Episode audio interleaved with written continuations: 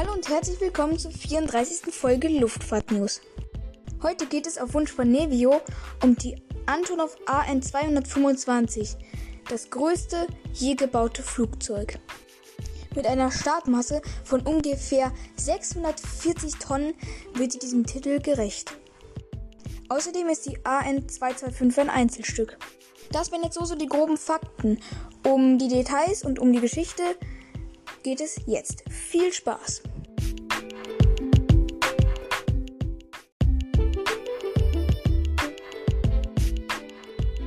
Sagen, wir fangen an mit der Geschichte des Flugzeuges. Ursprünglich waren nämlich mal fünf AN-225 geplant. Petro Balabujew entwickelte die AN-225 und dann fing auch schon die Produktion an. Aber schon am Anfang der Produktionszeit waren nur noch drei Exemplare der AN225 geplant. So wurden die sechs benötigten Tragflächenteile nacheinander und einzeln mit einer AN22, also 22, im Huckepack-Verfahren nach Kiew, nach Kiew geflogen. Jedoch sollten zwei der drei geplanten Flugzeuge niemals abheben. Beziehungsweise, wenn man die vorigen noch dazu zählt, sind es eigentlich vier. Aber es wurden eben drei Flugzeuge angefangen zu bauen. Eine, das ist die bis jetzt einzige bestehende AN225.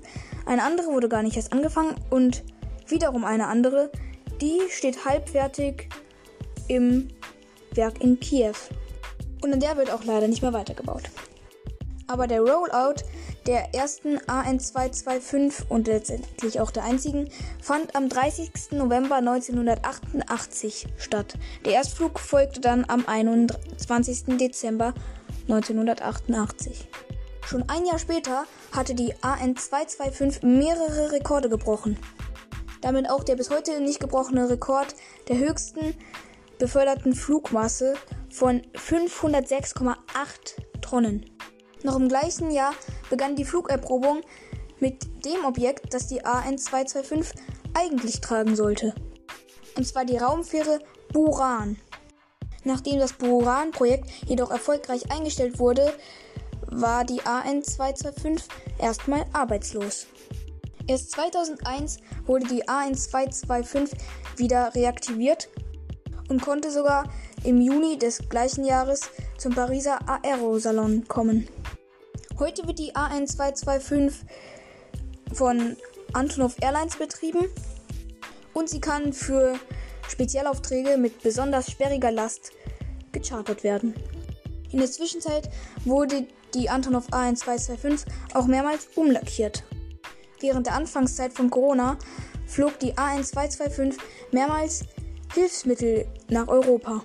Es gab mehrere Bestrebungen, auch die zweite AN 225 fertigzustellen, jedoch scheiterten alle diese Projekte.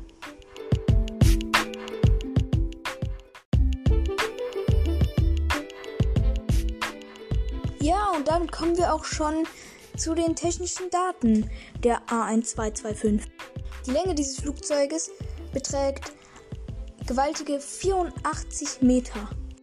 Außerdem hat das Flugzeug eine Spannweite von 88,4 Meter und eine Spannweite, Spannweite, ich kann nicht mehr reden, des Headlight-Werkes von 32,65 Meter. Weil die A1225 kein konventionelles Seitenleitwerk besitzt, ist sie auch nicht besonders hoch. 18,1 Meter, naja, das ist nicht so wie zum Beispiel ein A380. Der hat, soweit ich weiß, ungefähr 24 Meter. Die Leermasse des Flugzeuges beträgt K 175 Tonnen und die maximale Startmasse K 640 Tonnen. Und die AN 225 kann im Frachtraum 345 Tonnen Fracht befördern. Aber so ein 640 Tonnen Koloss braucht natürlich auch ordentlich was, um abzuheben. Mit maximaler Zuladung schlug die AN 225 3500 Meter Startbahn. Das können nicht alle Flughäfen bieten. Und vielleicht noch ganz interessant, die A1225 hat sechs Triebwerke. Das ist, naja, rekordverdächtig. Ich glaube, es gibt auch noch Flugzeuge, die haben ein paar mehr Triebwerke. Aber diese sechs Triebwerke bringen es schon mal auf einen Schub von insgesamt 1380 Kilonewton Schub. Ja, und das war die A1225 in Zahlen. Ganz schön beeindruckend, wie ich finde.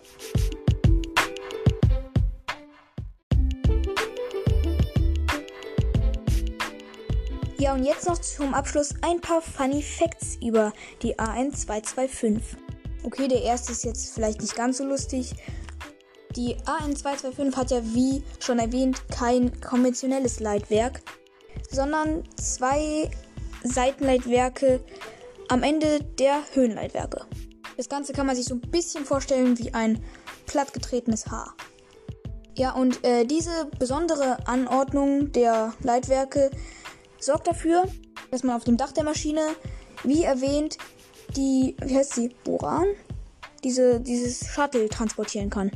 Mit einem konventionellen Leitwerk wäre auf der Maschine nicht nur zu wenig Platz oder weniger Platz, sondern dieses Leitwerk würde auch in einem ziemlich ungünstigen Luftstrom stehen und könnte so nicht besonders gut genutzt werden. So, Fakt Nummer 2.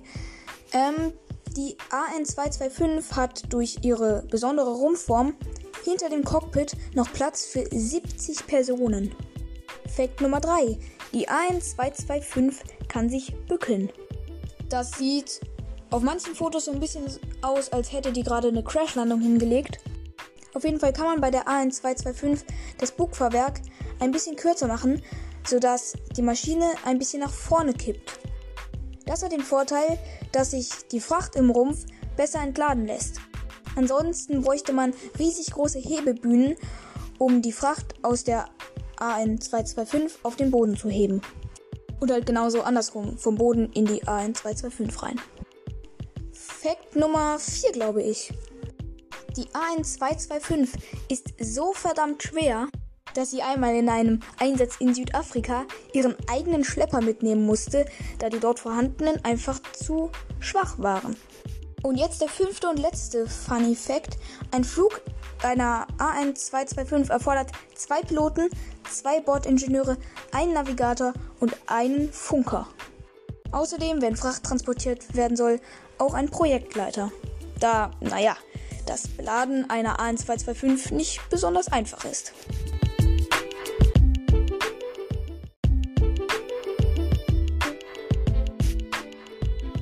Und das soll es dann auch schon gewesen sein mit der heutigen Folge. Ich hoffe, euch hat sie gefallen. Ich hoffe, vor allem dir, Nevio, hat sie gefallen. Ja, und nächste Woche geht es dann weiter mit Airbus vs. Boeing.